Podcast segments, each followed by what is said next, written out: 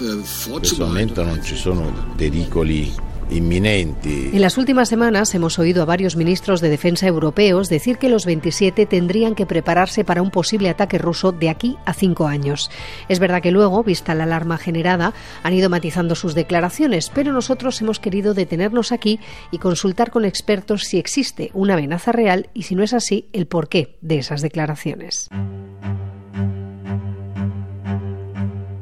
Francisco Gampampols, teniente general retirado, y Cristian Villanueva, director de la revista Ejércitos. No hay ni un solo indicio que apunte a que la Federación Rusa tenga la más mínima intención de invadir un país europeo que además, viendo sus fronteras, pertenece a la Alianza Atlántica. Así que no veo la posibilidad de una invasión de un país europeo ni de una acción directa contra un país europeo. No es que Rusia esté pensando en atacar per se, sino que hay un desequilibrio estratégico entre la Unión Europea y Rusia. Europa ha vivido lo que se llaman los dividendos de la paz. No se ha preocupado por su defensa, ha invertido cantidades que no se correspondían a los niveles de disuasión que debería de haber sido capaz de conseguir y ha fiado todo prácticamente a Estados Unidos. En última instancia, la defensa europea sigue dependiendo de los Estados Unidos. Y precisamente de lo que se duda cada vez más es de la disposición estadounidense a defender a Europa. Yo creo que eso responde a un cálculo político que está fundamentado en la percepción de que el centro de gravedad de, de Estados Unidos se va a desplazar hacia Asia Pacífico e Indo-Pacífico, lo que significa que ante cualquier problema de seguridad, pues la Unión Europea debiera de tener una capacidad autónoma, porque ahora mismo esa capacidad la tenemos nominal, pero no la tenemos real. No hay una defensa europea. Europa no es un actor en términos militares ni en términos geopolíticos. Tiene herramientas de poder blando, especialmente la economía, la legislación, etcétera, pero no tiene herramientas de poder duro, ni tiene un mando común, ni tiene una estrategia común. Recapitulando, no es que haya nadie en el Kremlin pensando en atacarnos, sino que la guerra en Ucrania nos ha recordado que en defensa flojeamos, que llevamos años bajo la falda de la OTAN con Estados Unidos a la cabeza y que si ese primo de Zumosol se va, nos quedamos con una mano delante y otra detrás. Por eso los ministros de defensa apremian. Bueno, por eso y porque ahora la sociedad europea está más atemorizada y es más fácil que acepte invertir en defensa aprovechar que la Federación Rusa ha tenido una acción hostil hacia un país que quería aproximarse a la órbita europea y aprovechando esa situación, bueno, pues intentar galvanizar un poco a la población que siempre es reacia a aumentar los gastos de defensa para, con carácter preventivo, en el caso de que gobierne Trump, empezar a poner encima de la mesa un ticket que hace que eh, por lo menos el 2% del PIB se va a dedicar a defensa, que antes era el techo. Pero estrategias al margen sí que parece indiscutible que en materia de defensa hay mucha plancha, porque ahora mismo los 27 por sí solos no tienen herramientas para una escalada controlada. Si alguien les atacara moviendo un peón, no tendrían más remedio que sacar directamente a la reina.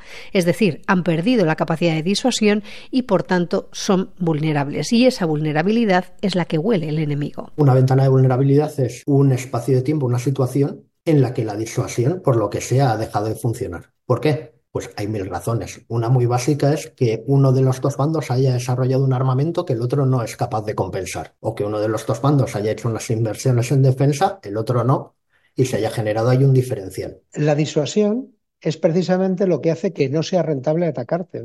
La disuasión es un concepto, es de carácter subjetivo, pero está apoyado en elementos tangibles, ¿no? que es la determinación para defenderse y los medios para poder hacerlo, más la capacidad, el conocimiento. ¿no?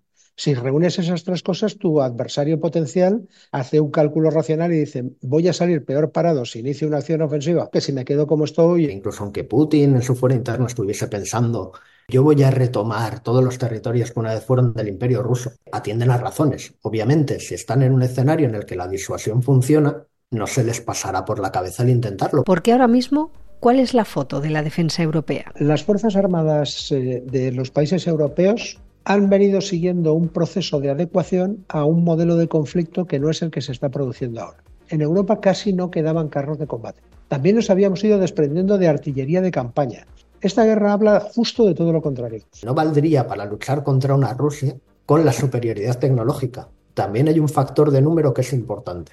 Y resulta que los ejércitos, especialmente los europeos, una de las cosas a las que fueron renunciando fue precisamente la masa.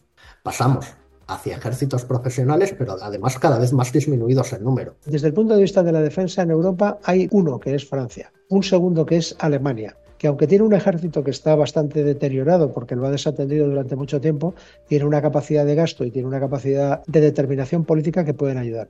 Pero a partir de ahí está Italia, está España, está Holanda, que son países que tienen unas fuerzas armadas profesionales, pero que no tienen capacidad para sostener un esfuerzo en el tiempo. O sea, a partir de un mes Europa no tiene con qué pelear. Es decir, habría que invertir en defensa para recuperar capacidad disuasoria, porque en este tiempo se ha apostado por menos y más sofisticado cuando lo que se lleva ahora es más y del montón.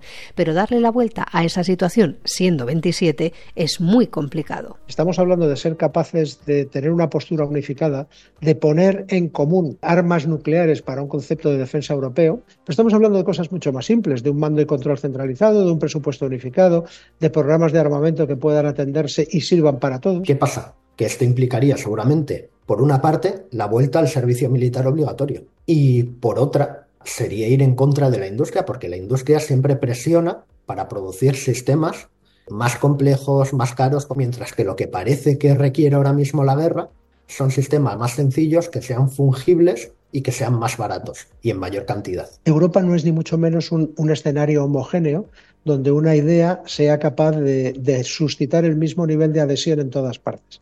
España está preocupada con Rusia, sí, pero está limitadamente preocupada porque si tuviéramos la conciencia situacional bien afinada, nos daríamos cuenta que nuestro principal problema no está en el norte, está en el sur. No puedes pedir a países que no tienen costa ¿no? que se preocupen de la seguridad marítima. No puedes pedir a países que están en el sur de Europa y su prioridad es el Sahel y el Magreb que den, eh, pongan en su lista en el número uno lo que ocurra en el Báltico. Y es muy difícil entender que igual la seguridad del vecino redunda tanto en la tuya que es más importante. Así que todo apunta a que proyecto de defensa común no habrá, porque seguiremos viviendo un tiempo más de la OTAN, pero sí se darán algunos pasos que nos hagan recuperar capacidad disuasoria. Alejandra Martínez, Radio 5, Todo Noticias.